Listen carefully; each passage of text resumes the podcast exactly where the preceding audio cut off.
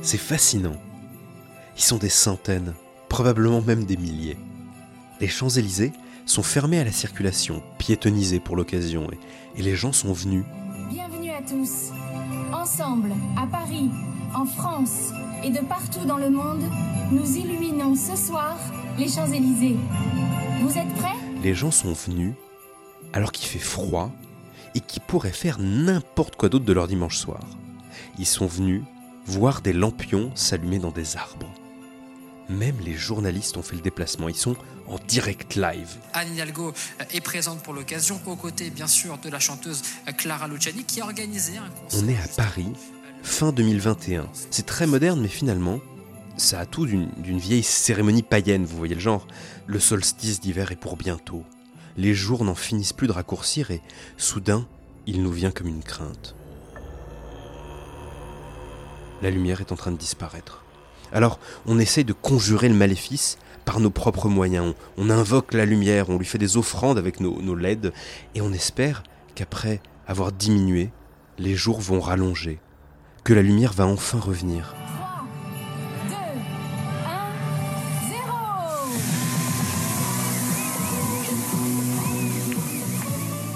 Bonjour à toutes et à tous. Je suis Yann Plantier et vous écoutez Tangram, le podcast de l'université PSL. Dans ce podcast, à chaque épisode, on prend un thème et on décline ce thème. Vous allez entendre des chercheuses et des chercheurs venus de toutes sortes d'horizons, des sciences dures, des sciences humaines, des arts et des lettres. Tangram, c'est la recherche en mode kaléidoscope. Ça se renverse, ça se mélange, ça s'éparpille façon puzzle, mais on finit toujours par y distinguer un fil rouge. Aujourd'hui, pour ce premier épisode, un thème aux accents de commencement. Et la lumière fut. Trois séquences. Premièrement, et la lumière fut, et ne fut plus, et puis finalement refut. Deuxièmement, et la lumière photon, et la lumière électron. Et troisièmement, et la lumière fight. Au milieu de tout ça, vous aurez même droit à un peu de lecture. Pour commencer, l'apparition de la lumière dans l'univers. On va revenir aux bases avec une question bête que j'avais très envie de poser à quelqu'un d'intelligent. Le quelqu'un d'intelligent, c'est Benoît Semelin. Benoît Semelin et je suis astrophysicien à l'Observatoire de Paris PSL et professeur à Sorbonne Université. Et ma question bête, la voici. Est-ce qu'il y a eu une période où il faisait nuit dans l'univers? Alors, il y a eu une période où on peut dire qu'il faisait nuit, et d'ailleurs les astrophysiciens cosmologistes appellent ça les âges sombres. Mais de manière un peu étonnante, ou peut-être un peu surprenante, ce n'était pas tout au début, et ce n'a pas, cela n'a pas duré très très longtemps à l'échelle de l'histoire de l'univers. Ça, ça a duré, on va dire, euh, de 400 000 ans après sa naissance jusqu'à quelques millions d'années après sa naissance. Avant, c'était une boule de lumière. La lumière fut, Cette nuit n'a duré que euh, quelques millions d'années. la lumière ne fut plus, Après, les étoiles sont apparues. et la lumière refut. Parlez-moi d'avant les âges sombres. Vous parlez d'une boule de lumière. C'est quoi cette boule de lumière? Initialement, on a euh, un bain, une, soupe primordiale, hein, constituée de, matière à, l'état de, plasma, c'est-à-dire où, les atomes sont dissociés euh, en, électrons d'un côté, en protons, en neutrons de l'autre, et de lumière, hein, de grains de lumière. Les photons, ce sont les grains de lumière. Ces deux euh, éléments coexistent, interagissent énormément et forment, en fait, en ce qui concerne la lumière, une sorte de brouillard puisque en permanence, elle est en train de rebondir, les photons sont en train de rebondir sur, euh, sur les électrons et les protons. Euh, L'univers est opaque à ce moment-là. Si on avait été là pour le regarder, on aurait été dans, une, dans un brouillard ultra lumineux. Juste après le Big Bang, donc, on a un univers qui n'est que lumière. Mais un doute me vient. Est-ce qu'on parle vraiment de la même chose quand on dit lumière? Ce qu'on appelle habituellement la lumière, nous autres humains, c'est euh, ce qu'on arrive à voir. hein. Euh, ça va, ouais, en gros du rouge au violet, c'est les couleurs de l'arc-en-ciel, et quand on les mélange, ça fait du blanc. Mais pour vous, la lumière, je soupçonne que c'est un peu plus que ça. Alors effectivement, euh, pour les astrophysiciens, et, et- c'est très heureux, la lumière c'est beaucoup plus que ça. Ça va très loin des deux côtés de ce spectre visible, perceptible par l'œil humain. Vers les plus hautes énergies, au-delà du violet, euh, on, peut observer l'ultraviolet, les rayons X, les rayons gamma. De l'autre côté, il y a euh, la, lumière moins énergétique, plus discrète d'une certaine manière, mais, mais il s'agit de l'infrarouge, de, ce qu'on appelle les ondes millimétriques et les ondes radio. Tout simplement la, la, FM de la radio. La FM de la radio, c'est une onde lumineuse. On appelle ça des ondes radio, mais c'est des photons. C'est des photons aussi, c'est simplement des photons beaucoup moins énergétiques du coup. La radio et donc j'imagine le Wi-Fi, la 4G, c'est de la lumière pour vous? Tout ça, c'est de la lumière pour nous. Bah maintenant que le sujet est plus clair, qu'en fait il y a beaucoup plus de lumière dans l'univers que je l'imaginais au départ, revenons à notre brouillard ultra lumineux de juste après le Big Bang. Aujourd'hui j'arrive à vous voir. Il n'y a plus de brouillard entre nous, qu'est-ce qui s'est passé? Alors ce qui s'est passé, c'est la chose suivante.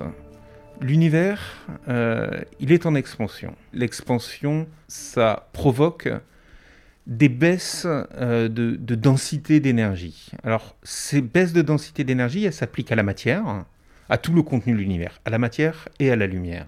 À la base, donc, un univers très dense et très chaud. Et la lumière est constamment en train de rebondir sur un mélange de protons et d'électrons mélangés les uns aux autres. C'est le brouillard. Mais avec l'expansion de l'univers, c'est comme si le brouillard se condensait. Les protons et les électrons se combinent entre eux pour former des, atomes, et autant la lumière était comme piégée au milieu de ces protons et de ces électrons, autant au milieu des atomes, elle est beaucoup plus libre. Le brouillard se lève et la lumière s'échappe. Et ce qu'on voit apparaître, ce n'est pas du tout, mais alors pas du tout l'univers qu'on connaît. Alors euh, non, bien sûr. Au moment où ce, brouillard se lève, en fait, euh, aucune structure qui existe dans l'univers d'aujourd'hui n'existe encore. C'est-à-dire il n'y a pas d'étoiles, il n'y a pas de galaxie. Donc en fait, il n'y a à ce moment-là plus aucune source de nouveaux photons. On appelle ça les âges sombres. Sombre dans le sens, il n'y a plus d'émission de lumière pendant cette période-là. Et c'est une période qui dure assez longtemps, hein, qui dure, euh, bah, comme je disais, euh, jusqu'à probablement 10, 20, 30 millions d'années. C'est étrange, vous dites, à cette époque-là, dans l'univers, il n'y avait pas d'étoiles, il y avait de galaxies. Mais euh, pour nous, l'univers, c'est des étoiles et des galaxies, donc on a l'impression qu'il n'y a rien euh, si on vous écoute. Alors, il n'y a, pas rien. Il y a, y a, toute cette matière, tous ces protons et ces électrons qui se sont, qui se sont recombinés pour former des atomes essentiellement d'hydrogène et d'hélium. Et, et, ces atomes, alors la différence avec ce qui se passe aujourd'hui, c'est que ces atomes sont repartis de manière extrêmement homogène dans l'univers. On a Vraiment, euh, une soupe euh, à cette époque-là, pratiquement sans grumeaux. Tout est dans le pratiquement. Des atomes répartis de façon quasiment égale partout dans l'univers. Quasiment, mais pas parfaitement. Dans un coin de l'univers, euh, disons ici, il y a des atomes d'hydrogène un tout petit peu plus proches les uns des autres. Bon, et alors qu'est-ce qui se passe? Eh bien, il y a de la gravité. Ces atomes, un peu trop proches les uns des autres, vont naturellement se rapprocher et commencer à former un amas un peu plus lourd. Et qui dit plus lourd, dit attirance plus forte, et la machine est lancée. La soupe, quasiment sans grumeaux, avait bien des grumeaux, et les grumeaux deviennent des centres de gravité qui font venir à eux les atomes alentours. Dans cette longue nuit de l'univers, les millions d'années passent et les atomes, principalement d'hydrogène, continuent à s'attirer les uns les autres. Certaines zones se vident, tandis que d'autres deviennent très denses. Et vous savez ce qui se passe? Au bout d'un moment, quand il y a suffisamment d'hydrogène au même endroit, que la pression devient suffisamment forte, oui, ça fait des réactions thermonucléaires monumentales, c'est-à-dire des étoiles.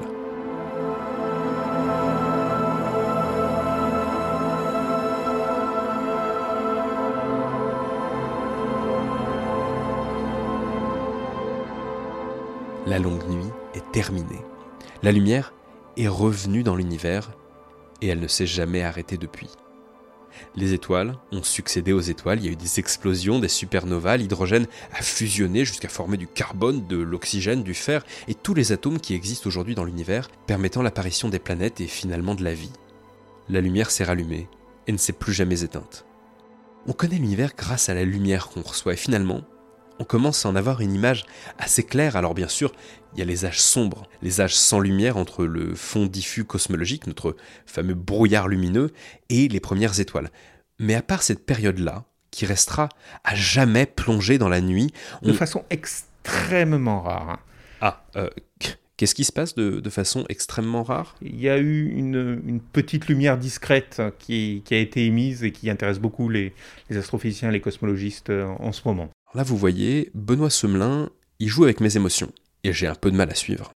C'est les âges sombres ou c'est pas les âges sombres? L'hydrogène, avant la formation des premières étoiles, a, la- a le potentiel et, et- et émet de la lumière de façon extrêmement rare. Ok, donc c'est pas complètement les âges sombres.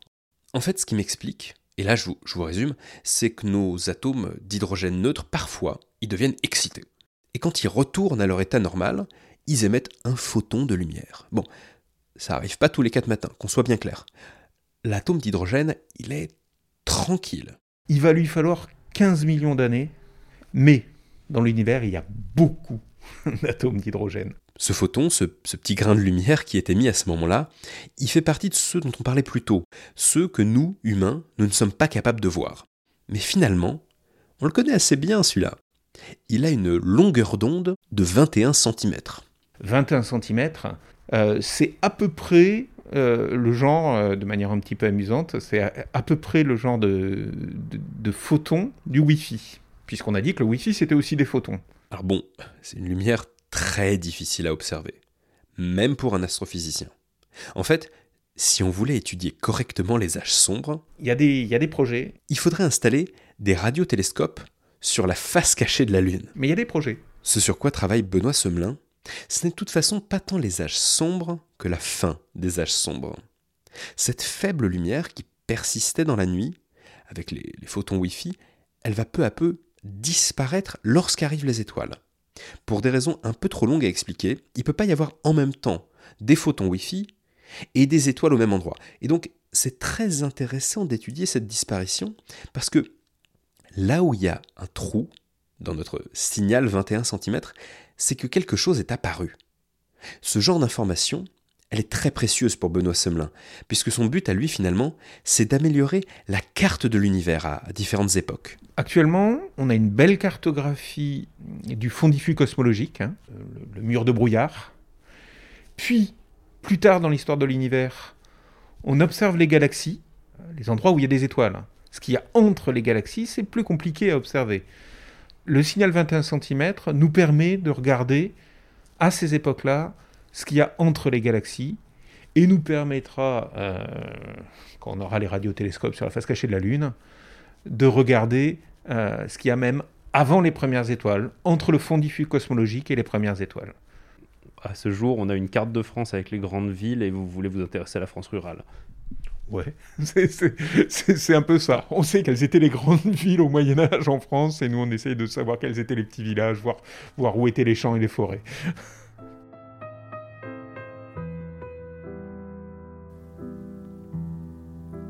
La dernière nuit, ma malle faite et ma voiture vendue à l'épicier, j'allais contempler une fois encore cet immense et incohérent ratage de maison. Sur les marches blanches, un mot obscène, inscrit par quelques voyous avec un éclat de brique, se détachait au clair de lune. Je l'effaçai en frottant la pierre de mon soulier avec un grincement de cuir. Puis je descendis à pas lents sur la plage et me couchai dans le sable.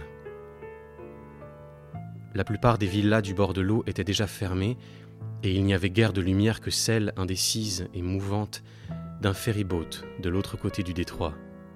Et à mesure que montait la lune, les inutiles villas commencèrent à s'effacer si bien que, par degrés, j'eus l'impression d'être sur l'île antique qui avait fleuri jadis aux yeux des matelots hollandais, le sein vert et frais d'un monde nouveau, ses arbres disparus, les arbres qui avaient cédé la place au château de Gatsby avaient un temps flatté de leur murmure le dernier et le plus grand de tous les rêves humains.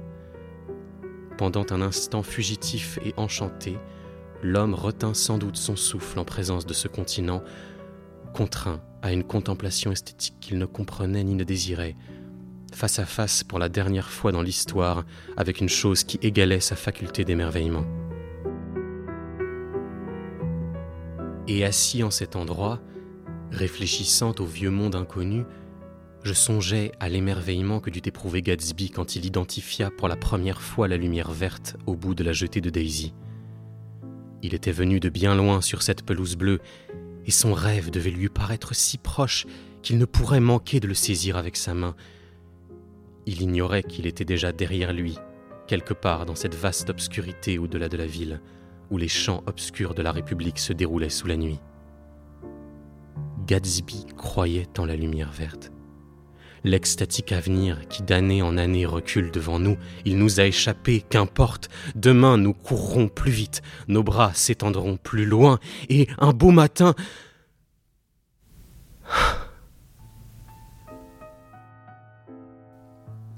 C'est ainsi que nous avançons, barque luttant contre un courant qui nous rejette sans cesse vers le passé.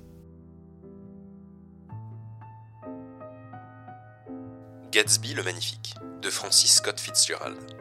Une lecture de Vincent Breton du Conservatoire national supérieur d'art dramatique PSL. Il y a donc de la lumière dans l'univers, et a priori, l'extinction des feux n'est pas pour tout de suite. Sur Terre, ce qu'on appelle communément la vie profite de cette lumière eh ben, pour vivre.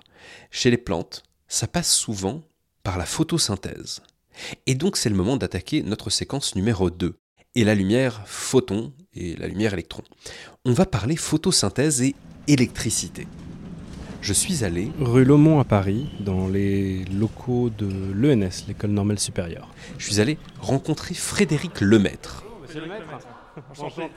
Il est chimiste, professeur à Jussieu Sorbonne Université et chercheur à l'école normale supérieure, l'ENS-PSL. C'est un chimiste, mais qui travaille dans le domaine de la biologie. Il travaille avec une microalgue. Son petit nom, c'est Chlamydomonas renarti, chlamie pour les intimes. Et donc c'est avec elle qu'on va travailler. Comme beaucoup d'organismes, Chlamie fait de la photosynthèse. Vous connaissez certainement le principe. Il s'agit de capter du CO2, de capter de l'eau, de les faire réagir ensemble, le tout avec l'aide de la lumière, pour fabriquer leur propre sucre. Et en plus, ça produit de l'oxygène. Que demande le peuple? Eh bien, le peuple demande de l'électricité. Dans ce laboratoire, Frédéric et ses collègues ne sont pas là pour étudier la photosynthèse. Leur but est simple. Produire de l'électricité avec des microalgues. Ni plus ni moins. Et comment est-ce qu'on produit de l'électricité avec des algues hein? Eh bien, on commence par laisser la photosynthèse se faire. Imaginez. Vous allez vous promener au milieu de l'algue, et au milieu de l'algue, vous allez trouver euh, ce qu'on appelle la chaîne photosynthétique c'est-à-dire une, en fait une membrane qu'on appelle la membrane thylakoïde. Et dans cette chaîne photosynthétique, eh bien, vous allez avoir plusieurs complexes, plusieurs intermédiaires. Et le premier, celui qui est le plus important, enfin, ils sont tous très importants, mais en tout cas celui qui débute, c'est ce qu'on appelle le photosystème 2. Et celui-ci va donc capter une partie de la lumière euh, qu'on utilise pour l'illuminer et il va subir ce qu'on appelle formellement une séparation de charge. C'est-à-dire qu'en fait, sous l'impulsion lumineuse, eh bien, en fait, il va avoir un côté de ce PS2 qui va manquer d'électrons et un côté de ce PS2 qui, lui, va être excédentaire en électrons. Et ce côté qui manque d'électrons, bah, c'est excellent parce que c'est ce qui permet à l'eau de réagir et de se transformer en dioxygène. Et le côté qui, lui, est plein d'électrons, eh bien en fait, ces électrons en question vont se transmettre tout le long de la chaîne. Un peu comme euh, sur un long tapis roulant. La lumière a permis de mettre en mouvement des électrons à l'intérieur de l'algue. Le travail de Frédéric peut commencer. Et ce travail, c'est pas un travail honnête. C'est un hold-up. C'est un détournement. Il s'agit de prendre une partie des électrons qui circulent naturellement dans l'algue et de faire presque comme un court-circuit à notre profit. Euh, je crois qu'on est à une dizaine ou une cinquantaine d'électrons par seconde qui circulent sur la chaîne. Et nous, on essaye d'en capter entre 3 ou 4 par seconde le long de cette chaîne. Sur un volume euh, d'algues euh, Alors le volume est toujours, toujours un peu délicat parce que... 3 ou 4 électrons, on n'est pas, on va pas faire grand-chose avec ça. Ah bien sûr, ça c'est bah, sur, sur une microalgue c'est sur une microalgue. Euh, nous, évidemment, euh, ces microalgues font 10 microns. On travaille, nous, sur des solutions d'une vingtaine de millilitres et euh, qui contiennent entre 10, aux alentours de 10 millions d'algues par millilitre. Donc la quantité d'algues est, quand même, est quand même conséquente. Pas beaucoup d'électrons par algue, mais il y a suffisamment d'algues pour. C'est ça, c'est exactement ça. C'est exactement ça. Mais comment est-ce qu'on procède à ce détournement? On va pas pouvoir mettre une électrode dans chacune des millions de microalgues que contient le, le dé à coudre de solution, non? On va utiliser une seule électrode plus et une seule électrode moins. Et on va faire sortir les électrons des algues. Une des stratégies possibles sur laquelle nous on travaille, c'est d'utiliser ce qu'on appelle des molécules cargo. Alors ces molécules cargo, ça peut être vu comme des sortes de barques vides. Alors euh, en chimie, pour la molécule, ce sont ce qu'on appelle nous des quinones. Et donc ce sont des structures effectivement qu'on pourrait assimiler entre guillemets à des barques vides. Et donc ces barques vont finalement traverser les différentes parois de l'algue. Elles vont arriver jusqu'au tapis roulant où circulent les électrons. Tranquillement mettre un ou deux électrons dans la barque et puis ensuite repartir. Ressortir de l'algue, amener l'électron jusqu'à l'électrode, et puis repartir à nouveau dans l'algue et récupérer des électrons et les amener à l'électrode, etc., etc., etc., dans un cycle continu qui permet d'avoir de l'électricité.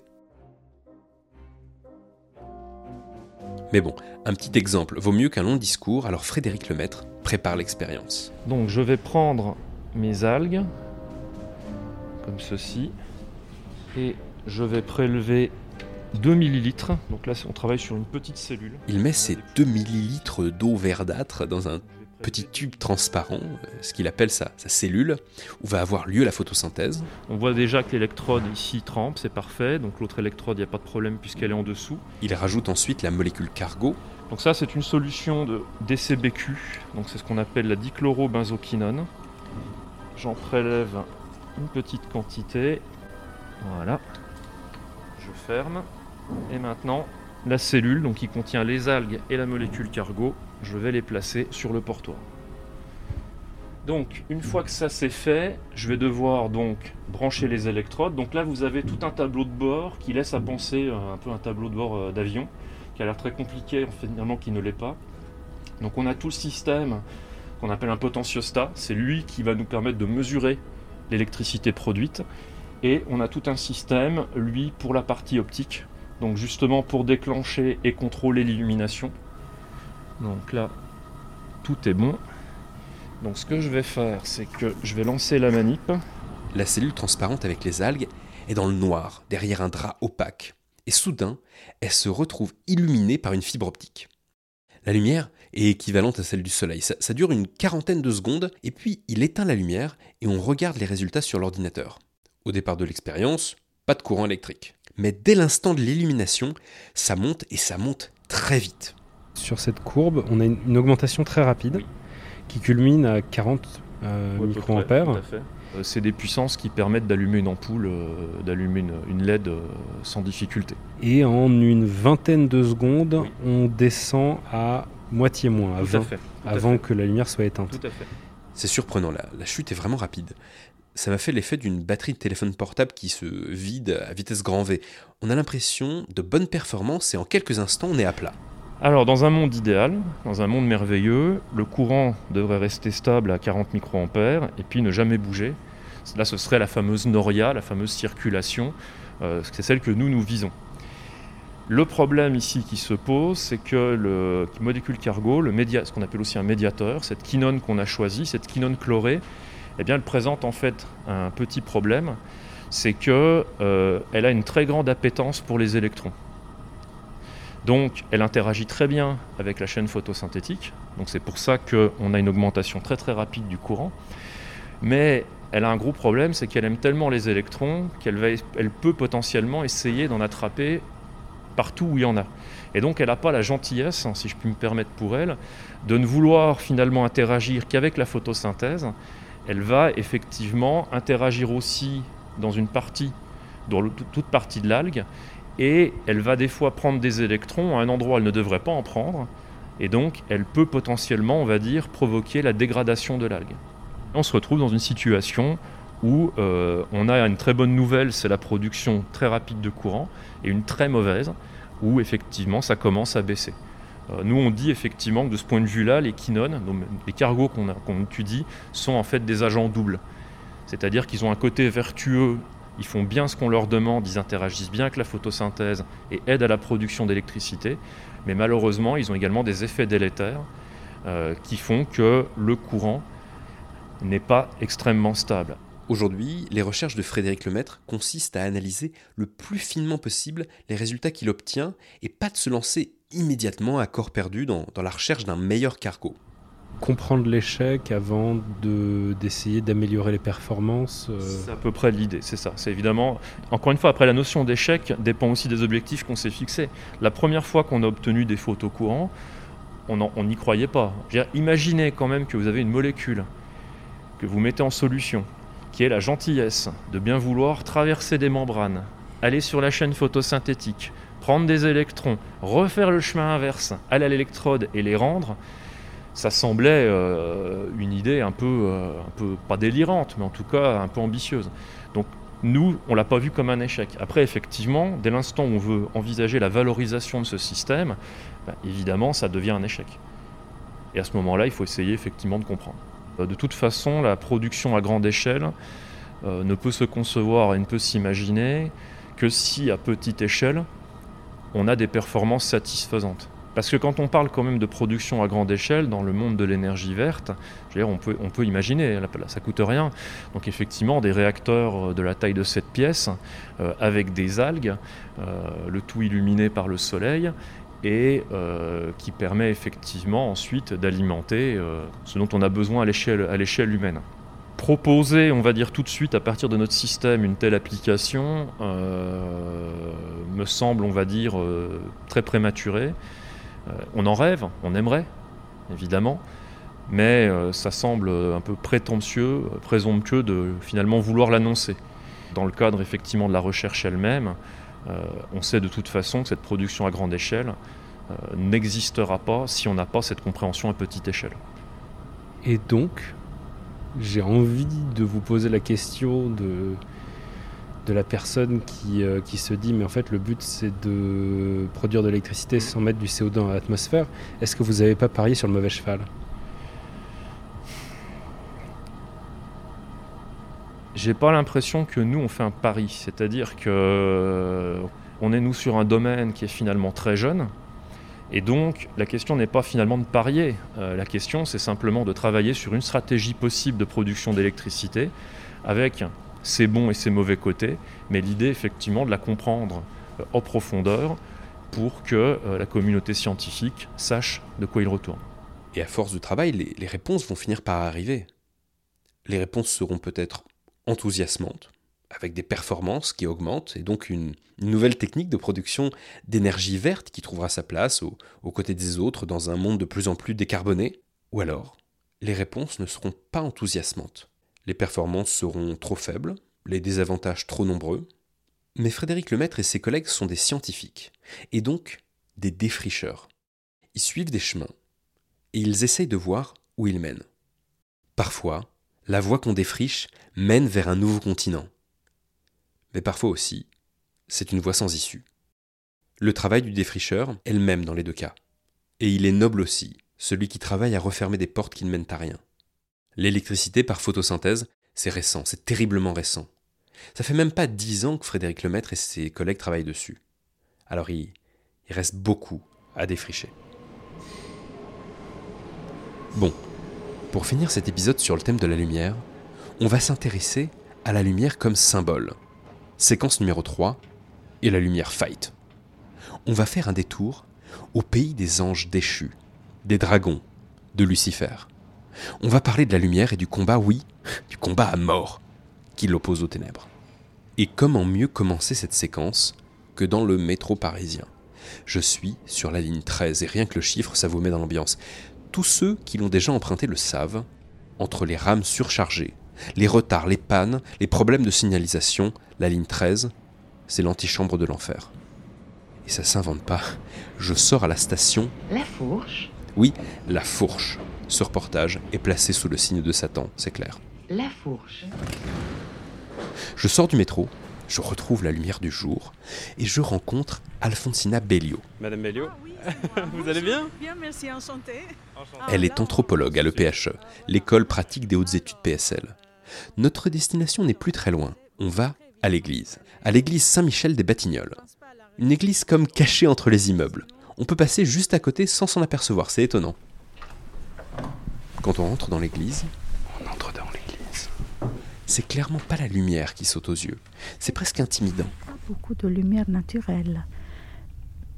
C'est même très sombre. C'est très sombre, mais les, les lumières sont effectivement liées à, au fait que les statues sont illuminées. Donc en fait, dans ce milieu sombre, les statues et les tableaux surgissent avec une euh, sorte de lumière qui leur est propre. Le curé arrive Bonjour à vous, Bonjour. soyez bienvenus. et il voit bien qu'il fait un peu sombre dans son église. Alors il s'affaire dans l'armoire électrique et, et soudainement, c'est Versailles. Bon là l'église elle est complètement allumée. Cette église est dédiée à l'archange Michel, Saint Michel. Que ça soit sous forme de statue ou de tableau, Saint Michel est un peu toujours représenté de la même façon. Il a des ailes, il a des armes à la main, épée ou lance, il se tient debout, droit, imperturbable. Et à ses pieds, qu'il écrase, qui s'apprête généralement à transpercer de sa lame, Satan, sous la forme d'un dragon, d'un serpent, d'un monstre ou d'un humain hideux. Là, par exemple, c'est une statue. Effectivement, il y a différentes représentations de Saint Michel archange, de l'archange Michel dans cette église. Là, vous avez Michel habillé euh, en soldat romain plutôt, qui terrasse euh, le dragon et vers le- lequel il dirige son épée. Donc c'est vraiment euh, C'est une mise à mort. une mise à mort, absolument, absolument. Ouais, je vous avais prévenu, il s'agit d'un combat. Il y a de la violence dans cette église. La scène qui est représentée un peu partout ici, c'est une scène de l'Apocalypse. L'Apocalypse est un texte de combat. Mais alors, euh, il commence quand ce combat? Il sort d'où? Au commencement, Dieu créa le ciel et la terre. Or, la terre était vide et vague, les ténèbres couvraient l'abîme. Un vent de Dieu tournoyait sur les eaux. Dieu dit que la lumière soit, et la lumière fut. Dieu vit que la lumière était bonne, et Dieu sépara la lumière et les ténèbres. Ça, c'est les premiers versets de la Bible. Et ils incarnent assez bien cette tentative très universelle d'expliquer le monde. Le jour succède à la nuit, l'été succède à l'hiver, c'est étrange quand on y pense. On vit dans cette alternance constante. L'expérience des êtres humains quotidienne est fondée sur l'alternance de lumière et ténèbres. Mais il y a aussi un aspect très important, donc de l'aspect du quotidien, l'aspect cosmologique, on passe à l'aspect éthique et moral. La lumière dans la Bible, comme on vient de voir, est l'incarnation de Dieu même, de sa volonté, de sa miséricorde. Il ne s'agisse pas simplement que d'un euh, système, d'un élément cosmologique, mais d'un élément éthique et moral. Donc, suivre le chemin pour le bon chrétien, c'est suivre un chemin de lumière.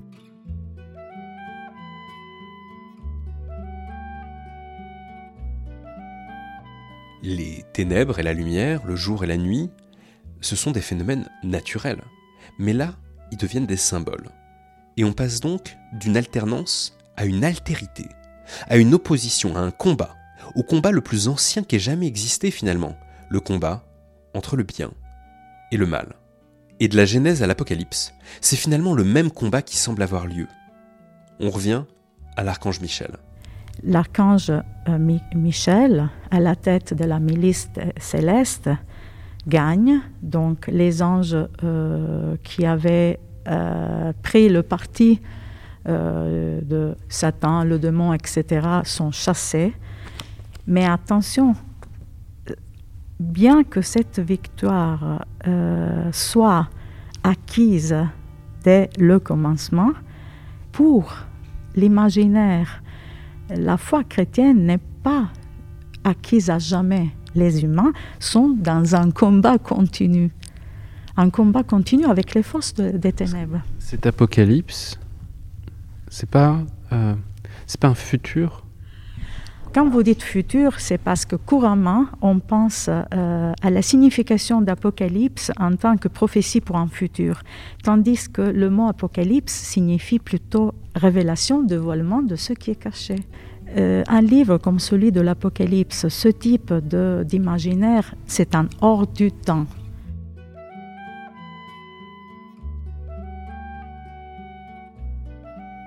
L'apocalypse, dans ce cas, c'est quelque chose qui a eu lieu, a lieu et aura lieu constamment, en fait. Si, euh, si on la pense d'un point de vue du schéma du christianisme et du chrétien, oui, l'idée c'est Christ est mort, était ressuscité en rachetant à jamais, une fois, ça a été acquis. Et en même temps, les êtres humains ont le libre arbitre. Les forces du mal sont là pour euh, détourner les humains de la vérité et du, du, bon chemin. Les aléas sont là, donc il faut les fameuses armes de lumière, il faut les porter toujours et constamment avec soi-même. Vous êtes anthropologue, on est dans une église. Est-ce que tout ce dont on vient de parler a une utilité pour quelqu'un qui ne croirait pas en Dieu? En quoi qu'on vient d'évoquer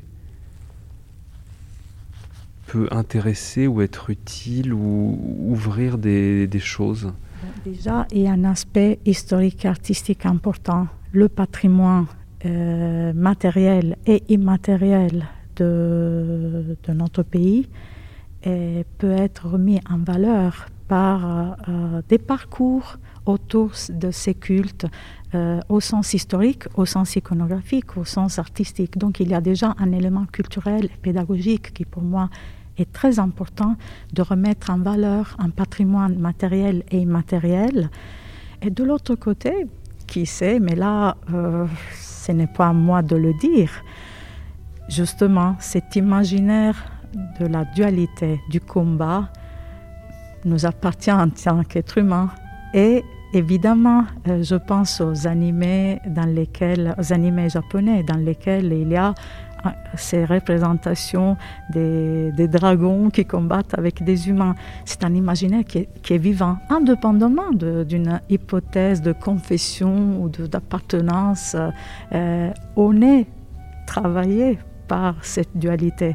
Donc même dans le point de vue euh, ne serait que psychologique ou par rapport à notre parcours du quotidien, c'est très intéressant de voir euh, cette image, euh, la proposition chrétienne et catholique de la dualité qu'aujourd'hui nous avons évoquée dès par la figure de l'archange Michel est une des propositions. Mais ce combat, vous le trouvez expliqué de, de manière différente, de manière disparate. Donc, l'opposition binaire, lumière et ténèbres, le combat, il s'agit d'un élément qui parle, qui peut parler tout au long de l'histoire dans plusieurs formes du religieux ou du non religieux, évidemment.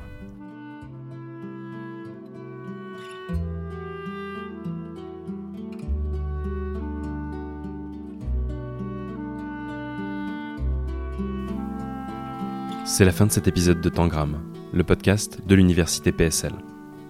Merci à la paroisse Saint-Michel des Batignolles pour l'accès à leur église et aux œuvres qu'elle contient. Ce podcast est produit par l'université PSL, labellisé Science avec et pour la société par le ministère de l'Enseignement supérieur et de la Recherche. Il est réalisé par moi-même, Yann Plantier. Si vous aimez ce podcast, partagez-le autour de vous. Ça coûte rien et ça fait plaisir. À bientôt!